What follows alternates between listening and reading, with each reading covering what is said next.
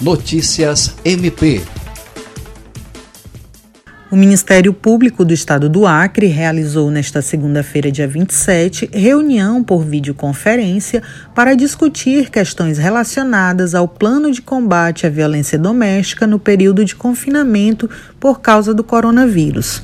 A Procuradora-Geral de Justiça, Cátia Rejane de Araújo Rodrigues, conduziu o encontro que reuniu procuradores e promotores de justiça da capital e do interior e gestores da segurança pública do Estado. O Ministério Público cobrou a adoção de medidas de prevenção e ações estratégicas dos órgãos de segurança para combater a violência doméstica e debateu o aumento dos casos de feminicídios no Estado, que dobrou em um ano. Em 2020, já foram registrados seis casos no Acre. O aumento de crimes contra a dignidade de crianças e adolescentes também foi pauta da reunião. O Ministério Público vai acompanhar e fiscalizar a adoção das medidas recomendadas aos órgãos de segurança. André Oliveira, para a Agência de Notícias do Ministério Público do Acre.